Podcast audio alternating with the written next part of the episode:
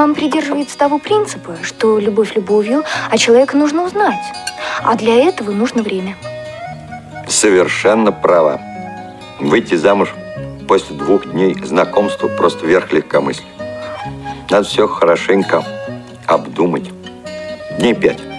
Так что не торопись, до среды есть время. Семейные истории. Программа о взаимоотношениях родителей и о воспитании детей. Вы слушаете повтор программы. Здравствуйте, друзья! В эфире «Семейные истории». С вами Анастасия Худякова. Эфир обеспечивают Дарья Ефремова, Ольга Лапушкина и Илья Тураев. Сегодня, 4 сентября, программа «Семейные истории» теперь выходит в первую среду месяца. Мы в прямом эфире. Присоединиться к нашей беседе вы сможете, если позвоните по телефону 8 800 700 ровно 1645 skype radio.voz, а также можете прислать смс и сообщение в WhatsApp на номер 8 903 707 26 71. Представлю героев нашей сегодняшней программы с небольшой такой предысторией. У председателя Лосино-Островской местной организации ВОЗ МГУ ВОЗ Веры Букваревой и главного редактора журнала «Наша жизнь» Владимира Бухтиярова 8 сентября в воскресенье очередная годовщина свадьбы, 18 лет совместной жизни.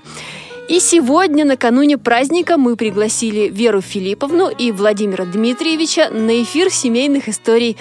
Говорить мы будем о работе, домашних хлопотах и, конечно, о любви. Вера Филипповна, Владимир Дмитриевич, добрый день. Очень рады приветствовать вас. Здравствуйте. Вы уже готовитесь к празднованию? Как планируете отметить, кого позвать в гости? Близкие придут, э, может быть, сестра Верина, племянница. Но особого большого торжества у нас не будет, дата еще не круглая. Угу. Как вы познакомились? Помните этот момент? Мы давно знакомы. Я 30 лет назад еще совсем молодым человеком работал председателем цеховой организации ВОЗ на предприятии, тогда он номер 10 было в ЛОСе. А Вера была среди моих подопечных – и я, конечно, так как у нее было трое детей, оказывал ей особое внимание, дополнительные какие-нибудь наборы доставался, старался для нее выбить начальство. Но она на меня особого внимания не обращала. Так что вот получается, что мы знакомы 30 лет. Угу. Вера Филипповна, а вы на тот момент уже, у вас не было мужа, вы одна воспитывали детей? Да, я одна воспитывала детей. Я воспринимала мужчин как-то, ну, как мужчин не воспринимала, потому что было очень много забот, хлопот. И с первым мужем я натерпелась всякого. Поэтому у меня в голове были дети и работа, в которой я нуждалась. Угу. Поэтому вы не обратили внимания на Владимира Дмитриевича так вот нет, поначалу? Нет, честно говорю, нет. Владимир Дмитриевич, какое у вас было первое впечатление, когда вы увидели э, Веру Филипповну, если она вам понравилась сразу?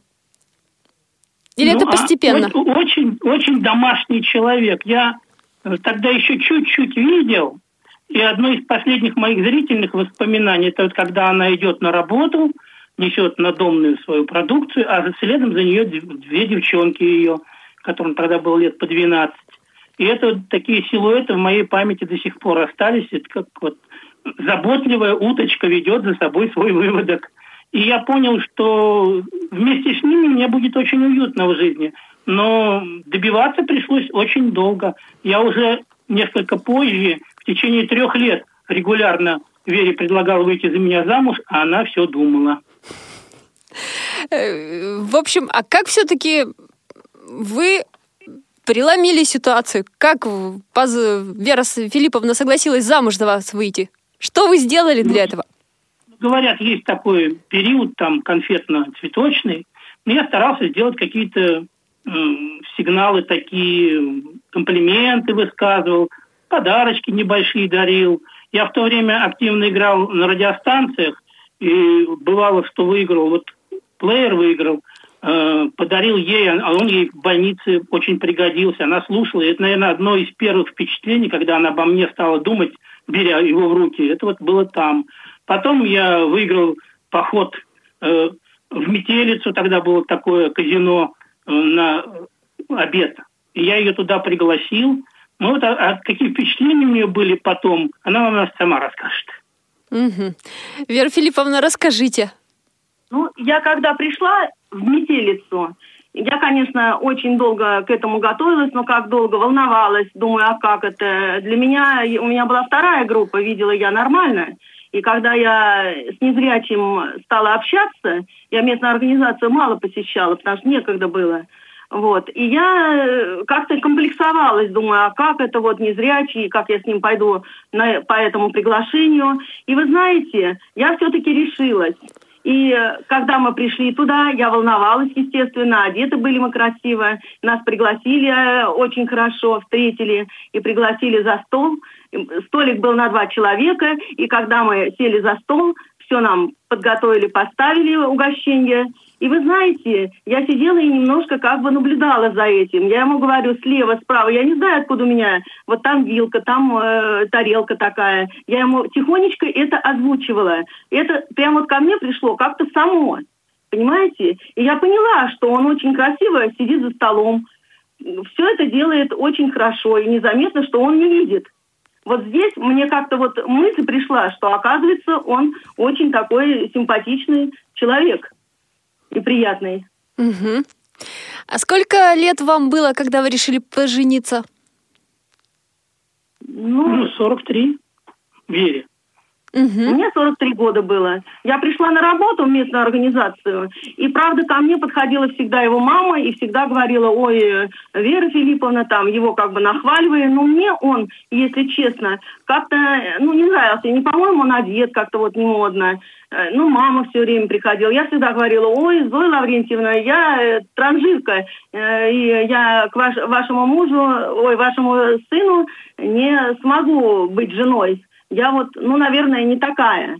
Э, не заслуживаю я э, его как бы это... Ну, не знаю, у меня вот было вот как-то я отговаривалась. Не хотела, чтобы она меня уговаривала на то, чтобы мы как-то вот сдружились. А потом, когда у меня начались игры КИСИ, дебют был в 2000 году, в ноябре, э, Вера привела туда свою команду. Ну, решила мне помочь по-дружески. И команда «Лосинка» тогда стала чемпионком чемпионами Москвы. И потом, когда мы поженились, эта команда, естественно, исчезла. А вот теперь только возникла, когда что, где, когда стали играть. Я уже перестал вести игры. И вот на этом мероприятии, где я был и ведущим, и членом жюри, у нее изменилось отношение, Вера, расскажи. Вот здесь-то я увидела его как мужчину. Он мне очень понравился, одет был очень красиво, вел э, вот это мероприятие. Мне э, просто вот, я была в восторге от его поведения, от его вот э, общего такого вот вида, что думаю, ой, здесь я все-таки поняла, что это мужчина очень интересный, и, наверное, может быть, и мой будет когда-то. То есть отношения прошли испытания временем. Да, действительно так. Вот когда... Я даже его рекомендовала своим знакомым, одиноким женщинам. Говорю, вот э, Володя очень интересный человек. И э, э, как бы рекомендации давала, вот, чтобы он нашел свою вторую половинку. Я хотела, я его уже здесь вас, э, вначале воспринимала как друга и давала ему советы, а, как одеться, как э, это сам, ну как-то, чтобы у него была э, семья, мне очень хотелось. Себя, кстати, я в этот момент как-то все-таки держала, ну, на расстоянии. Ну, я не поддался. А скажите, Вера Филипповна, вот уже когда вы поженились, вы, у вас были такие мысли, что вот э, счастье свое могли упустить? Да, конечно, да. И я даже вот перед тем, как нам пожениться, у нас свадьба была в местной организации, и когда я пригласила работников, ну, от районной управы, так как я работала, взаимодействие было именно с этим органом местной власти, и мне даже говорили, Вера Филипповна, да вы что, он не зрячий, но они его, правда, не видели до этого. И когда у нас на, на свадьбе присутствовал представитель вот этого местного самоуправления, как гость, и даже как... Э, э, э, да, и свидетель, извините, вот. И она говорит, ой, да вы что, я представляла совершенно по-другому этого человека. Свадебная одежда, столы такие, красивый зал, и что умный такой человек, интересный, видный. И вы знаете, вот здесь у меня э, действительно вот все сомнения отпали. Сестра очень поддержала меня, когда вот я немножечко как-то все-таки какие-то были моменты, а вдруг не получится, а вдруг это не мой человек, э, меня поддержали и дети, и э, близкие. Меня mm-hmm. очень тронуло на свадьбе, когда трое взрослых детей, которым уже было по 20 с лишним, встали перед нами и сказали, папа, мы наконец тебя нашли. Это, это было ему дорого, и он, мне кажется, всегда это помнит, вот часто об этом. Я не помню. А скажите, вот э, отметили, что две девочки, да, двойняшки. Старший сын. Еще сын, трое детей. Да. Ага. Трое, да. А сейчас как у вас э, с ними отношения строятся? Какие-то совместные э, вечера, может быть, выходные, праздники проводите вместе? Общаемся, когда есть возможность. Они живут в разных районах города. Одна дочка даже в Подмосковье, сын здесь поближе. И мы, конечно, обзваниваем их постоянно. Вера держит, так сказать, пульс. Руку на пульсе, да. Ага. Вот. А так общие дела у нас, естественно, есть. Вот ну, помогает да. больше нам вот э, с сантехникой там или что-то сломается, или в больнице у нас, или везти по врачам я ломалась. Это все было на сыне. Дочки, конечно, помогают по возможности. Ну, у них, конечно, свои семьи, и мы это понимаем. Мы, не, мы стараемся не злоупотреблять вот, их, их помощью. Все-таки стараемся проблемы решать ну, сами. Угу. Вот вы уже немножко отметили, но вот чуть-чуть поподробнее. Как проходила свадьба? Ну, в первичке собралось наверное, человек 40, наверное, было. Очень много народу. И э, люди, которые у нас... Э, ну, достаточно сказать, что у нас два баяна было. Мой композитор Иван Петрович Федотов э, с баяном и э, Тагир Кудос Хайдин, вот художественный руководитель КСРК ВОЗ, у которого я тогда работал. Они в два баяна нас поздравляли и были как тамадынь, и было очень здорово, народу много танцевали. И, и тогда один из первых, э, в общем, мы с Верой танцевали, говорят, неплохо. Вера меня, в общем-то, научила танцевать, а до этого буквально вот мы перед свадьбой ездили в Геленджик, вот, и она меня плавать научила. Так что э, в, в моей жизни прямо со старта появились какие-то очень важные события, связанные с верой. Ну, достаточно сказать, что первый раз она ко мне пришла, на совсем, можно сказать, 14 февраля. Такой подарок мне сделала. Угу. День влюблен. Угу. Сейчас продолжаются вот эти вот совместные, я не знаю, моменты обучения, поддержки друг друга. Какие именно? Разумеется, Вера мне помогает. Вот, например, в журнале она мне советует, у кого хорошо бы взять интервью, какие есть интересные люди. Она много общается не только в Москве, у нее много знакомых по всей России. Ну, а я, как член организации, помогаю ей, ну, если надо, лекцию прочитаю, если надо, приходится выступать и э, да, в конкурсе, вот «Салют Победы» я участвовал недавно. То есть надо было какие-то результаты для местной организации добыть. Вот у нас сейчас будет совместная команда, в сентябре будет «Что, где, когда», и мы в одной команде с Верой будем выступать э, за честь местной организации. Поэтому у нас очень много общих интересов, и, э, естественно, хотя работа у нас все-таки разная сейчас, но круг знакомых в основном тот же, и нам есть о чем поговорить. Вечерами, если начинаем разговаривать, иногда до часу ночи не можем остановиться. Вот в тот Он даже мне помогает где-то и с отчетами, когда у меня бывают проблемы разного характера. Работа есть работа, и всякое бывает. И он мне тоже помогает, и я надеюсь на него, и как-то спокойнее э, веду себя, то больше бы, наверное, волновалась без него. И это моя надежная вот э, опора, рука, мое правое плечо. И вообще он э, очень хороший человек и добрый, с пониманием относится к моим близким и к нашим общим друзьям. Э, где-то что-то подскажет, где-то меня что-то, ну, даст совет – может где-то немножко по-другому себя повести. Я на него надеюсь и доверяю ему очень, и люблю его. Угу. Вот э, в тот момент, когда вы решили создать семью, вы были уже люди взрослые. Какие-то опасения были на этот счет, что вот характеры, да, уже сформировавшиеся, еще какие-то моменты? Я думаю, что единство противоположности, конечно, наблюдалось, но я прекрасно понимал, что главное – у нас есть влечение друг к другу, любовь, и мы понимали там, в то время и сейчас это главное, наверное, в отношениях, это терпение, понимание друг друга, чтобы советоваться и поддерживать друг друга. Потому что семейная жизнь – это действительно не просто там на несколько дней, это длинный марафон, и сил здесь нужно набирать достаточно много. А поэтому мы стараемся держаться друг за друга. И вместе мы такой непотопляемый линкор. Угу. А что здесь главное все-таки, да? Стремление э, уступать друг другу, подстраиваться друг э, под друга и, или пытаться перевоспитать э, еще какие-то, может быть, моменты. На что вот здесь, э, на что, на чем строятся ваши отношения? Ну, наверное, вот для меня главное, если я что-нибудь делаю не то, ведь у каждого есть свои отрицательные стороны. Я, например, покушать люблю, а Вера очень расстраивается из-за этого. И я, э, когда что-нибудь тянется рука к лишнему бутерброду, я всегда вспоминаю, а Вера была бы недовольна, даже если ее рядом нет. То есть вот это вот незримое влияние на, на меня положительные стороны. Наверное, у Веры то же самое. Она, наверное, в трудные моменты, в такие, когда ей нужно принять какое-то решение, наверное, вспоминает обо мне, чтобы не сделать неприятное друг другу. И, наверное, э, очень хорошо иногда делать сюрпризы.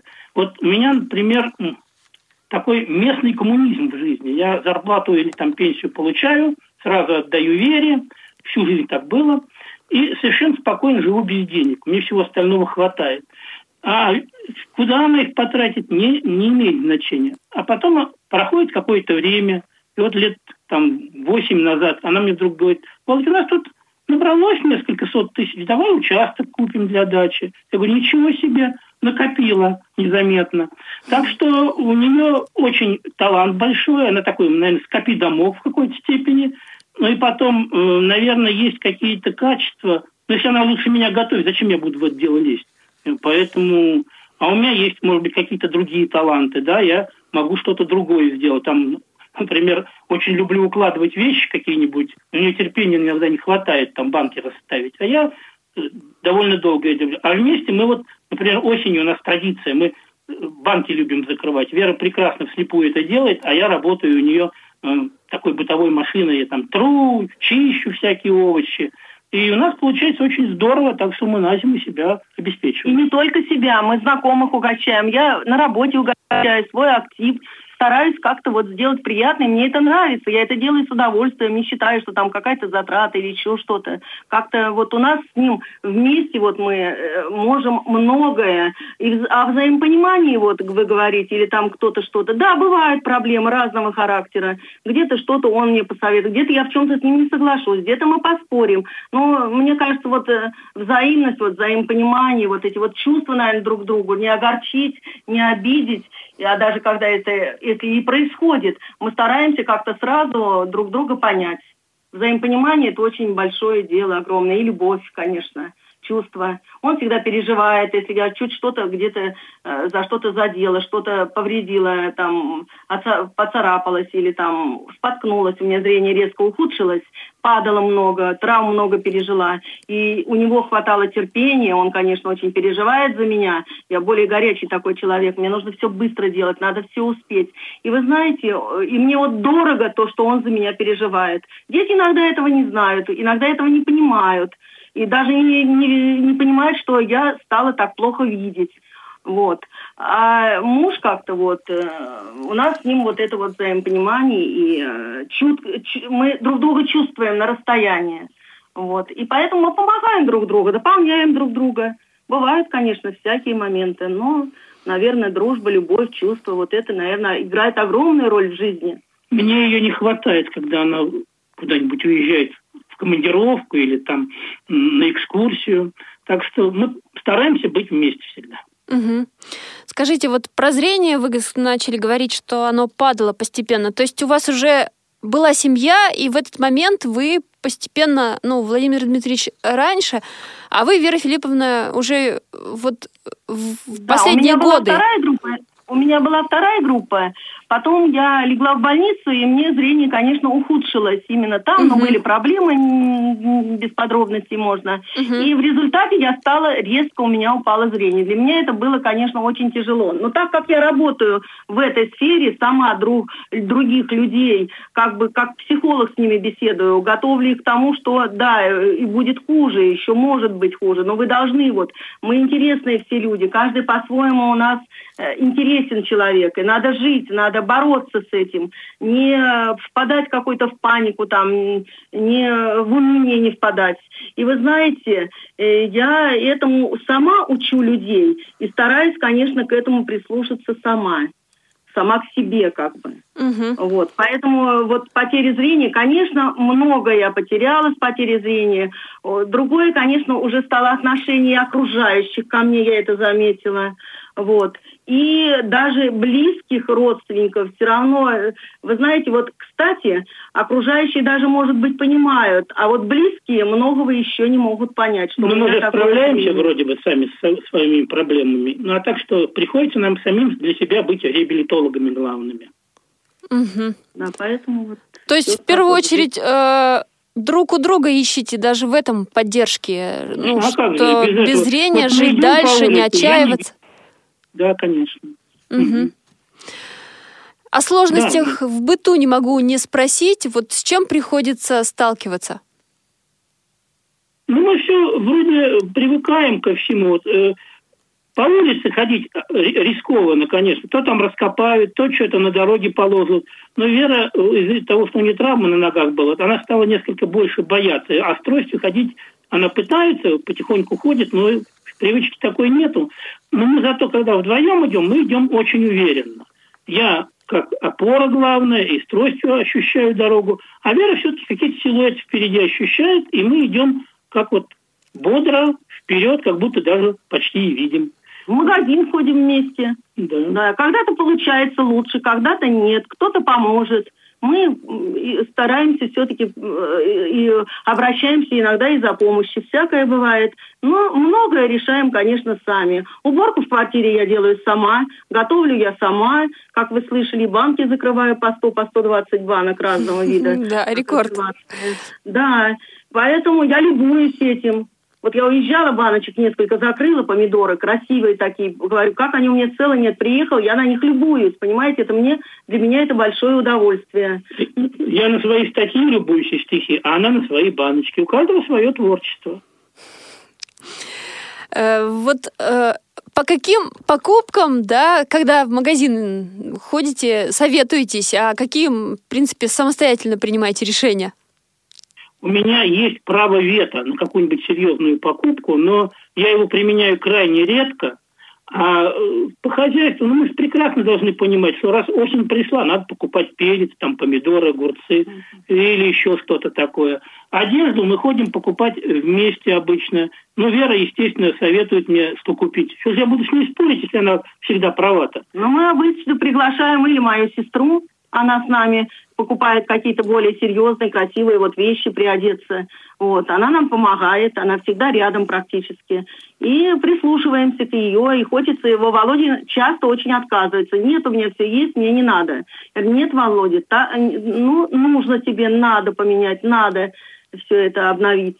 Ну, и он слушается, соглашается, куда деваться, говорит. Куда от вас денешься, девчонки? И, естественно, мы так приобретаем одежду. А по каким вопросам не соглашаетесь, Владимир Дмитриевич? Ну, мне иногда кажется, что действительно, ну куда мне еще этого? Вроде еще и целенькое все еще. А они более модные у меня девушки, они как-то вот внимательно к этому относятся. Ну, а потом, э, с чем еще не согласен? Ну, у меня гаджеты там всякие, проигрыватели, плееры, это как бы моя вотчина. А у Веры своя любовь, она вот любит по телефону, допустим, разговаривать. Ей необходимо и по работе, и это такая душевная разрядка. Ну, как говорят, институт подружки у русских женщин есть. Ну, я же с этим не спорю. Ну, Когда нужно, и сам поговорю. Но у меня на работе гораздо больше приходится какими-то мыслительными делами заниматься, писать, общаться там э, по производственным вопросам, по творческим. У Веры огромное напряжение психологическое. Она работает с людьми с тяжелой категорией. Конечно, мы все люди э, своеобразные, но у меня все-таки авторы, там, руководители, а у Веры довольно много людей пожилых, обездоленных так вот и одиноких. Через нее проходит огромное напряжение духовное. И я вот думаю, что такие люди, которые вот, в основном председатели местных организаций, очень многие, они являются душой вот этих коллективов. Потому что сейчас много есть организаций, ТСО, там еще что-то, но все-таки проблем до конца инвалидов по зрению, тем более тотальников, там до конца не понимают. Нам необходимо место, где можно пообщаться, просто поговорить, чайку попить. И это очень важно, что сейчас – и в Москве э, к этому стали относиться, гораздо лучше. Вот сейчас ремонт у Веры в местной организации будут делать. Так что мы думаем, что это необходимо помогать друг другу. Я даже иногда из, ночные звонки принимаю. Иногда бывает с молодежью приходится вот так. Люди, э, молодежь, вот кто-то э, теряет зрение, и с ними не хватает некому. И родственники с них всегда понимают, а ругают, например. Я даже были случаи, когда и по ночам разговаривала. Мужу, конечно, это не нравится, но он понимает, с пониманием все равно относится. Говорит, Веруня, как же ты выдерживаешь все? Я очень люблю свою работу, очень. И поэтому я не считаюсь ни со временем, ни с какими-то там сложностями. Я все равно всегда приду на помощь человеку и хочу работать, и буду работать в этом направлении. И, наверное, нескольким людям она так жизнь спасла, и во всяком случае дала путевку в жизнь, которые вот мы смотрим, они установились в жизни, там даже вот вузы закончили, а по молодости, когда только потеряли зрение, у них были трагедийные ситуации. И если бы не нашлась такая поддержка, кто его знает, как бы закончилась жизнь этих людей. Угу. Вот председатель Лосино-Островской местной организации ВОЗ и главный редактор журнала «Наша жизнь» все-таки должности, обе должности это управляющих. Тем не менее, в общем-то, два человека, два управленца находят общий язык и вполне себе мирно уживаются, да, и помогают друг, друга в разли... друг другу в различных ситуациях. Да, это естественно так, но я могу сказать, что не я первый, и, наверное, не я последний. Вот должен достаточно Льва Толстого с его Софьей Андреевной вспомнить. Я убежденный подкаблучник, если это в добром направлении идет, почему бы не подчиниться умной жене, тем более, когда это все идет на пользу. Угу. А, а руководитель каких-то наклонностей нее на работе хватает. А угу. дома пусть она поруководит. Но, как я еще раз говорю, она всегда со мной советуется в главных вопросах. И если уж я скажу нет, конечно, она прислушается. Угу. Прежде чем мы будем говорить о творчестве, я думаю, что сейчас мы послушаем песню «Осень листопадная». Музыку написал Иван Халявченко, а стихи для э, этой песни написали вы, Владимир Дмитриевич. Вот Помните историю создания? Кто исполняет? Ну, истории особо не было. Э, просто человек, э, Иван Иванович тогда, естественно, был жив, здоров, и он обнаружил это стихотворение и говорит, а мне хочется на нем, позвонил мне из Курска оттуда, и говорит, мне хочется на это написать э, музыку. Ты не будешь возражать? Я говорю, а почему я должен возражать? Он говорит, а иногда, говорит, я вот музыку напишу, а потом мне автор говорит, давай мне плати за то, что ты мои стихи использовал. Я, конечно, посмеялся, говорю, да я буду просто счастлив, если вы такой талантливый композитор сделает произведение на мои стихи. Ну, а так как он тогда в Курском училище работал, в лицее теперь, вот, э, он нашел людей, исполнителей ансамбль, и они сделали очень интересную запись. Мне эта запись очень дорога, тем более теперь в память Ивана Ивановича. Давайте послушаем «Осень листопадная».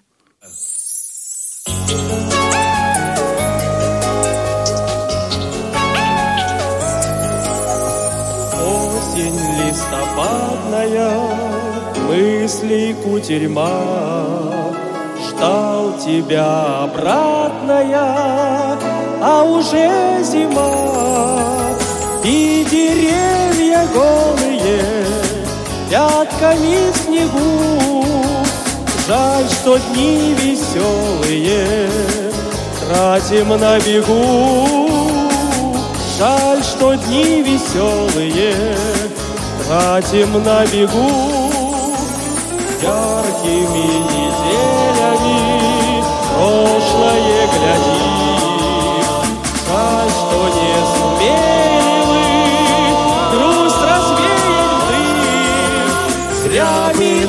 бояться нечего, счастье не для нас, но трудней сберечь его, чем найти подчас. Все трудней сберечь его, чем найти подчас. Осень листопадная, мысли кутерьма, ждал тебя обратная, уже зима. Ждал тебя обратная, а уже зима. Уже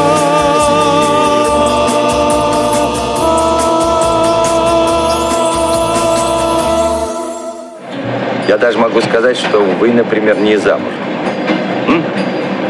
Если я не ношу обручального кольца, это еще ни о чем не говорит. Даже если бы вы носили три обручальных кольца, все равно вы не замуж. У вас взгляд незамужней женщины. А что, незамужние женщины смотрят как-то по-особенному? Конечно. Они смотрят оценивающе. Так смотрят милиционеры, руководящие работники и незамужние женщины. Семейные истории. Программа о взаимоотношениях родителей и о воспитании детей. Вы слушаете повтор программы. В эфире программа «Семейные истории». Сегодня в программе участвуют Вера Букварева и Владимир Бухтияров из Москвы. Сейчас прозвучала песня «Осень листопадная». Музыку к ней написал Иван Халявченко, а стихи написал Владимир Бухтияров. Сейчас мы поговорим о творчестве. Владимир Дмитриевич, кто вас вдохновляет на написание стихотворений и сколько лет вы уже занимаетесь творчеством? Ну, я очень рано начал писать, но сразу после школы, где-то в 20 лет, я начал творчеством заниматься. И э, вообще главное это ведь научиться читать сначала хорошо, а потом уже писать.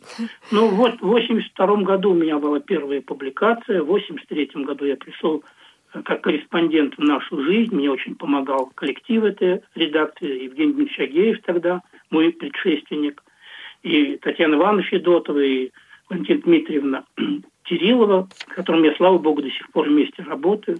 Они, эти дамы, женщины, творческие работники, они мне очень помогли тогда. Они меня как бы выписывали так вот поэта. Еще главное, наверное, помогла библиотека, которая всегда вела меня. И сейчас, сейчас они делают вечера мои творческие. Я очень рад, что есть такое место, где можно спокойно получить информацию какую-то, пообщаться прекрасно.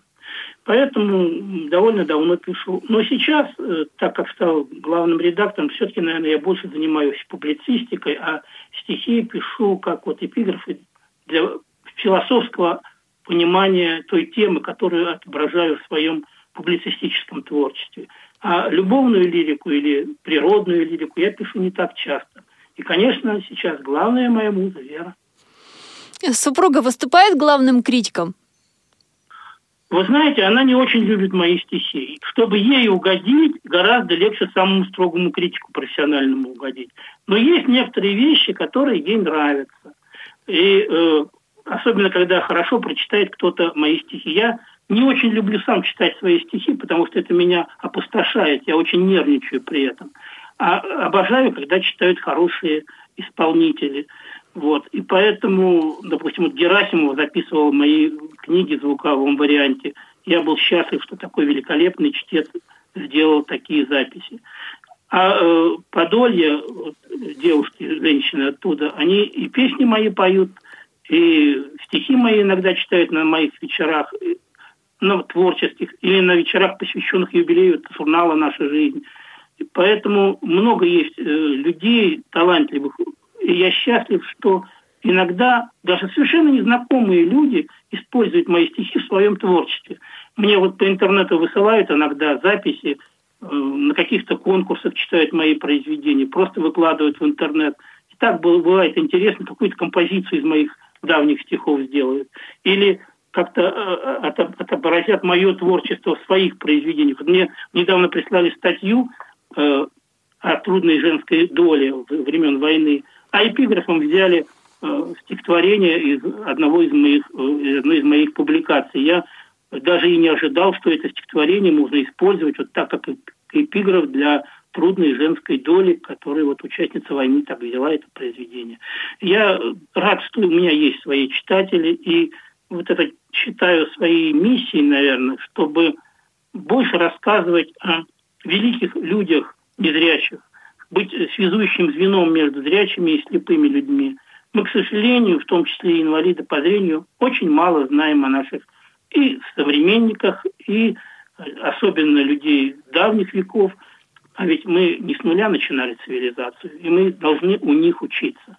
Поэтому я думаю, что вот эта э, моя помощь, пропагандирование исторической памяти поможет многим инвалидам по зрению и зрячим людям. Многие зрячие тоже читают эти книги, читают эти статьи, которые понимают лучше вот эту проблему. Я вот, например, когда слушаю игры, допустим, своя игра, и там появляется тема слепые. Она там появилась в моей подаче, потому что когда-то я там выступал и потом делал вопросы несколько лет для этой передачи. И я был счастлив, что слепые темы, я бы так сказал, у незрячих, прекрасно справляются с ними великие знатоки Бурда, и Вассерман, поэтому они уже готовились к этому, и я вижу, что они знают лучше эту проблему, чем многие слепые. Я думаю, что нельзя забывать то э, общество, к которому ты относишься, и уважать и себя, и других. У нас есть аудиозапись вашего стихотворения. Называется оно «Почти по-мухински». И здесь некоторые совпадения. Читает это стихотворение Ольга Мухина. Давайте, я думаю, что мы сейчас послушаем его. Бреду по запахам и звукам, Кочую сквозь белесый мрак, Пугаю тросточкиным стуком Озябших кошек и собак. Столицу знаю понаслышке, По кирпичам шершавых стен, А тормозов визжащих вспышки Меня заваливают в крен — Сочится непогодь за ворот, и все колдобины мои. Ведь для слепого выход в город всегда со страхами бои. Но вдруг шаги растут из гула, Узнаю их издалека. К моей ладони вновь прильнула давно знакомая рука. Как благодарен я рассказу той, что немного впереди. Тиски тревог ослабли сразу — взметнулась трепетность в груди. Теперь воронья перебранка и смог, и слякоть ни почем. Идут рабочие и крестьянка, почти по-мухински вдвоем. В эфире программа «Семейные истории». Пришло СМС-сообщение. Написала Елена. Приветствую Веру Филипповну и Владимира Дмитриевича. У меня вопрос. Как вы любите отдыхать? Кому? Ну, могу я начать. Давайте. Ну, еще до свадьбы Вера в предварительное подсвадебное путешествие увезла меня в Геленджик. Первый раз в жизни я там был, и это впечатление незабываемое до сих пор. И она там сделала из меня э, новую личность. Она сейчас, наверное, сама расскажет, как это было. Ну, я, естественно, переживала, когда мы оказались на море, и он впервые, да и я тоже и хотелось плавать. Я умела плавать, ну, не профессионально, конечно, вот. И я продумала, купила ему на рукавники надувные для взрослых специально, и ему говорю, Володя, давай мы с тобой попробуем. И когда он уже начал с нарукавниками поплыл, я обратила внимание на его движение. Я, конечно, не сразу это делала, но постепенно, где-то на второй день, я ему начала их сдувать потихонечку. И смотрю, он плавает. Думаю, зачем ему эти нарукавники? И говорит, и он даже не знал, что я их сдуваю. Да, Володя? Да, я попросил, говорю, давай, может быть, снимем, попробуем, я без них. Он говорит, ты уж день целый без них плаваешь, они сдуты. Поэтому... Было интересно, да. смешно и очень хорошо. Да, и мы сейчас по традиции очень любим отдыхать и в Геленджике, и в пансионате нашем здоровье, где наша удобная для нас среда, где можно очень спокойно подвигаться и в море, или походить спокойно. Там красивая природа. И много знакомых людей встречаешь из других регионов. Иногда в Москве некогда встретиться, а там встречаемся. Вот у нас на венчании был э, Владимир Руднев, например, и Катя Чалкина свидетелями в свое время, когда мы венчались. Как раз в Геленджике мы и венчались. И в этом году мы снова встретились уже в Малино. Так что наши вот эти такие учреждения или санатории, или пансионаты, они помогают нашему общению, нашему встреч. Мы часто это вспоминаем. Благодаря э, Московской городской организации Александру Николаевичу Машковскому мы ежегодно бываем в Геленджике, отдыхаем, и очень ему благодарны за это и всей московской организации. Угу. А вот вам, может быть, есть какие-то убеждения, что Геленджик может быть близок, потому что вот и первое ваше совместное путешествие туда состоялось, и вот как-то вот память об этих теплых временах, и вот поэтому с тех пор вы туда любите ездить? Это, конечно, так, но, наверное, у нас есть с чем сравнить. Мы же все-таки не совсем каждый год удавалось в Геленджик съездить. Мы были и в Анапе, и в Сочи были. Все же там условия не подходящие для инвалидов по зрению. Много дорог, да, с пляжем довольно далеко идти. И э, довольно часто там используют шведский стол, что для слепых, конечно, неприемлемо. Вот он, у нас даже в Геленджике как-то попробовали это сделать, но не дай бог сделают. Мы вроде решили отказаться, потому что это, конечно, для слепых неприемлемо. Тем более есть люди, которые э, даже тотальники ездят в одиночку или муж жену сопровождает, один совсем не видит, другой видит очень плохо. То есть надо, конечно, вот эти условия создавать для слепых, советоваться с ними, то, что нам необходимо. А в Малино, вот в пансионате нашем здоровье или в Геленджике, там очень все хорошо предусмотрено. Хотя, конечно, в Геленджике, когда много отдыхает детей летом, ну, дети уже не все понимают, бывают какие-то сложности. А в принципе, конечно, там все благоустроено так, что очень хорошо. И пляж делают для нас очень удобный. Нам же бурное море не обязательно, нам главное, чтобы поплавать, потому что далеко не все инвалиды по зрению хорошо плавают. И безопасность имеет значение. А встречают нас очень хорошо. Поэтому мы, конечно, очень рады, что у нас есть такие уголки, куда мы можем э, уехать, отдохнуть. Вот я и в Соснах был несколько раз, правда, в основном на мероприятиях, и ну, в Машлук мы ездили. То есть это места, которые э, помогают нам и чувствовать себя равными среди равных, и в то же время встречаемся мы там со своими людьми, обмениваемся опытом. Для обогащения очень это важно. Угу. Гуляя по набережной, ежегодно вспоминаем наше венчание. Это очень приятно, очень дорого. Поэтому мы, конечно, очень благодарны, что все у нас произошло, вот в основном с Геленджиком тоже связано. Ну, угу. Почему венчались именно в Геленджике? А потому что в Москве у нас не получалось, не хватало времени, там же все-таки нужна подготовка. И там было очень удобно. Там отдыхали тогда э, представители и городской организации Щеницына Тамара Алексеевна с своей дочерью, она у меня секретарем работала, и вот Рудневы, и э, академическая, теперь уже она председатель э, академической организации Чалкина. Чалкина Катерина. Были наши близкие, и было очень хорошо, что среди, опять же, в своем кругу, со своими вот друзьями мы это мероприятие провели там. Было интересно, есть что вспомнить. А там церковь, намоленное место, вроде бы никогда ее не закрывали, такая домашняя, небольшая, колокола специально для нас Э, били. То есть там не было потока, что там 20 или 30 пар одновременно венчаются как друг за другом. Нет, там очень тихо все. Ну, готовились мы к этому, с батюшкой э, общались. Это такая была, э, очень была добрая обстановка. И к нам отнеслись очень-очень по-хорошему. Здорово. Давайте сейчас немножко передохнем. Прозвучит наша традиционная рубрика «Вопрос специалисту». Психолог Екатерина Краснова расскажет о том, как не попасть под влияние родственников и стать более самостоятельным. Вопрос специалисту. Здравствуйте, уважаемые радиослушатели. Сегодня бы хотелось затронуть тему очень распространенную. Это те случаи, когда родители, родственники пытаются удержать детей в семье, пытаются манипулировать и дают им налаживать личную жизнь. А вообще процесс отделения от родительской семьи в семейной психологии называется сепарация. И эта сепарация в норме, она проходит естественно и даже незаметно.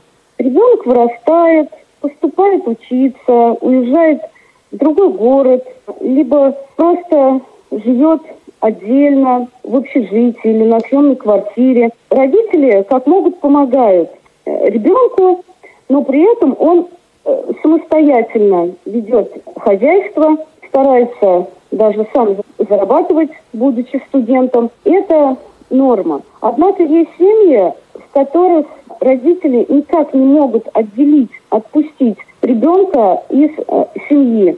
И это манипулирование, оно проявляется в разных формах. Назовем основные формы. Первая форма – это гиперопека. Частое явление, кстати, в семьях, где есть незрячие дети. Родители стараются оберегать от всего своих детей, водят их за ручку. Известны даже случаи, когда и на свидание ходят вместе со своими детьми. И, конечно же, это все мешает, а иногда и делает невозможным вести какую-то собственную личную жизнь. Также еще один способ манипулирования, одна форма, это манипулирование болезнями. Когда родители ссылаются на плохое самочувствие, говорят такие страшные фразы, что им недолго осталось и так далее. И ребенок вынужден сидеть около своего родителя и никуда не уходить. Еще одна форма – это запугивание. Известны случаи, когда всю жизнь детей запугивали, кстати, тоже бывает и с незрячими детьми, говорили им, что у них ничего не получится, что они ничего не смогут, не способны, и везде их ждет неудача и провал, и так далее. После таких слов, конечно же, все попытки ребенка стать самостоятельным, выйти куда-то, они подавляются. И ребенок после этого уже сам ничего не хочет, у него пропадает желание, и он начинает верить в то, что ему говорят родители. И что мы получаем? Получается, что ребенок проживает не свою жизнь. За всеми этими манипуляциями зачастую скрывается проблема самого манипулирующего, то есть самого родителя. Как правило, это страх одиночества, страх остаться одному э, в квартире, либо это недостаток или отсутствие внимания со стороны супруга или родственников. Еще бывает так, что супруга нет, то есть ребенка воспитывает один родитель. И, естественно, недостаток внимания и боязнь остаться в одиночестве под старость, да, как говорят, она становится очень актуальной. В этом случае психологу нужно работать с самим родителем. Ну, а если подросток или уже взрослый человек это замечает, что им манипулируют а, его родственники, его родители, то он должен задуматься и понять, почему.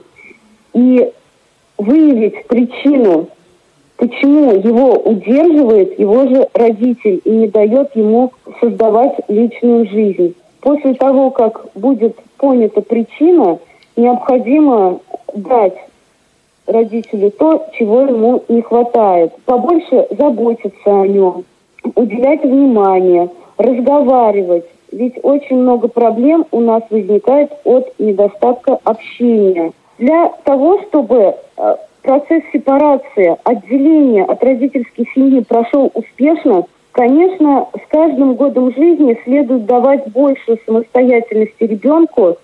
Ну а после 18 лет, конечно, желательно чтобы он отдельно проживал, но если это невозможно, хотя бы дать ему возможность что-то делать самостоятельно. Например, покупать вещи, готовить, вести какое-то хозяйство и так далее. Возможно, снимать квартиру.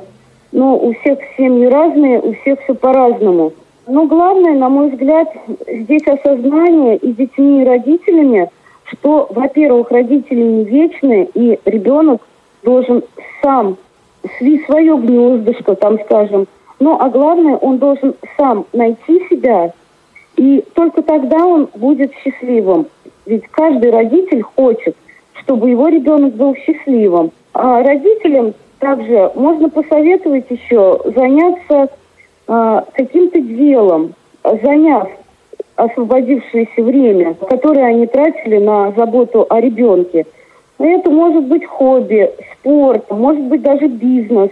А подрастающему поколению я бы рекомендовала стремиться к самостоятельности хотя бы в той форме, которая для них доступна. А хотя бы самостоятельно стирать, готовить, стираться, покупать одежду и так далее. На сегодня у меня все. Я желаю всем хорошего настроения и удачи в семейной жизни. Это была психолог Екатерина Краснова и наша традиционная рубрика «Вопрос специалисту». А вот э, теперь мы часто берем вопросы для этой рубрики, которые могут быть полезны для нашей молодежи. А вот Владимир Дмитриевич, Вера Филипповна, если у вас тоже есть какие-то моменты, да, что вы можете посоветовать, добавить, может быть, э, то было бы здорово. Наверное. Э, как стать говорят, более самостоятельным? Люди живут на несколько э, лет дольше, чем холостяки. Это, наверное, правильно. Конечно, если семья является опорой, если надежный тыл в семье, и ты на работе чувствуешь себя по-другому, и можешь добиваться каких-то успехов больших. Но главное, наверное, чтобы не только любили друг друга, чувствовали какие-то привязанности, но и терпели. Потому что у каждого из нас свои сложности в характере. Надо притираться друг к другу. Потому что это очень-очень важно. Если не будешь уступать, все равно рано или поздно начнется проблемы в отношениях. И я думаю, что пусть люди стараются беречь друг друга. Вера, ты продолжишь.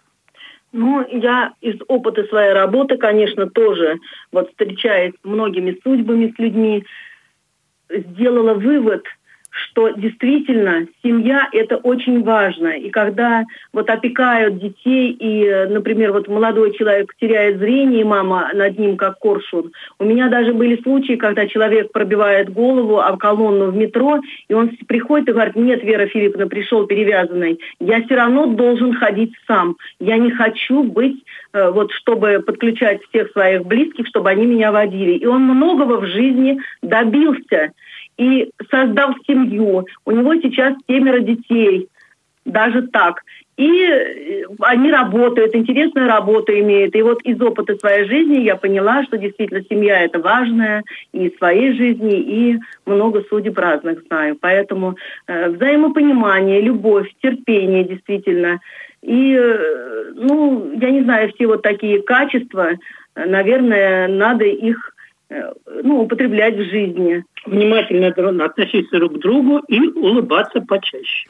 Какие качества вы цените прежде всего друг в друге?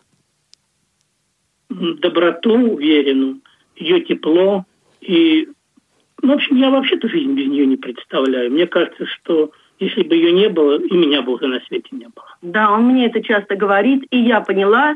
Вот у меня был зрячий первый муж – я столько тепла и добра и чувств таких не видела, как вот я увидела это в Владимире. И поэтому я счастлива. Это действительно счастье мое. Я очень рада, что у меня вот вторая половина моей жизни, как бы более уже серьезная и взрослая, она вот связала нас друг с другом, и мне очень хорошо в этой жизни. Угу. А что вы пожелаете нашим молодым парам? Если они не нашли еще свою вторую половинку настоящую. Пусть ищут упорно, но не делают быстрых выводов. Э, любовь и построение семейных отношений – это не очень быстрый процесс. Я вот действительно к Вере три года сватался. Она все думала, думала, но все-таки решилась. И я никогда не пожалел а, и о своем, и о ее решении. А когда делают эти шаги поспешно, наверное, довольно часто и бывают неудачи. Так что ищите свои пары в любом случае. Но если вдруг какие-то сложности, подумайте, а не стоит ли потерпеть, подумать, потому что а вдруг там еще хуже будет. Не, нельзя надеяться, что вот тут я его исправлю, он станет намного лучше. К сожалению, довольно часто хуже люди становятся со временем. И поэтому надо принимать людей таких, какие они есть. Так что любите друг друга и жалейте. У нас выбор удачный. Спасибо вам большое, что сегодня согласились поучаствовать в эфире. Мы желаем вам тепла, крепкого здоровья, успехов в работе, как профессиональных, так и творческих, и, конечно, семейного благополучия. Спасибо огромное вам. Спасибо. Напомню, что в эфире сегодня участвовали Вера Филипповна Букварева и Владимир Дмитриевич Бухтияров. Эфир сегодня обеспечивали Дарья Ефремова, Ольга Лапушкина, Илья Тураев. С вами была Анастасия Худякова. А напоследок мы послушаем песню э, «Хмурый вечер» называется. Эту песню, э, стихи эти Владимир Дмитриевич посвятил своей супруге. Владимир Дмитриевич. Да. Вот несколько слов буквально вот в конце об этой песне «Хмурый вечер». Ну, я, во-первых, очень рад моему долголетнему сотрудничеству с ансамблем «Подолье». Все эти люди, вот Ольга Мухина, которая читала мое стихотворение, и остальные члены этого коллектива, там и семейная пара есть, и в общем, я очень рад этому. Они и в интеллектуальных играх вместе со мной тогда начинали, поддерживали меня в этом движении. Это мои настоящие друзья, и Верины тоже. И мы всегда скучаем друг по другу. Встречаемся не так часто, как хотелось бы, но почти на всех вечерах творческих, которые бывают чаще всего в библиотеке, и они присутствуют и радуют э, слушателей своим э, прекрасным выступлением. Достаточно сказать, что они еще и в церкви поют, так что они очень одухотворенные люди. И я думаю, что такие люди, как они, помогают нам жить. Здорово! Давайте послушаем эту замечательную песню.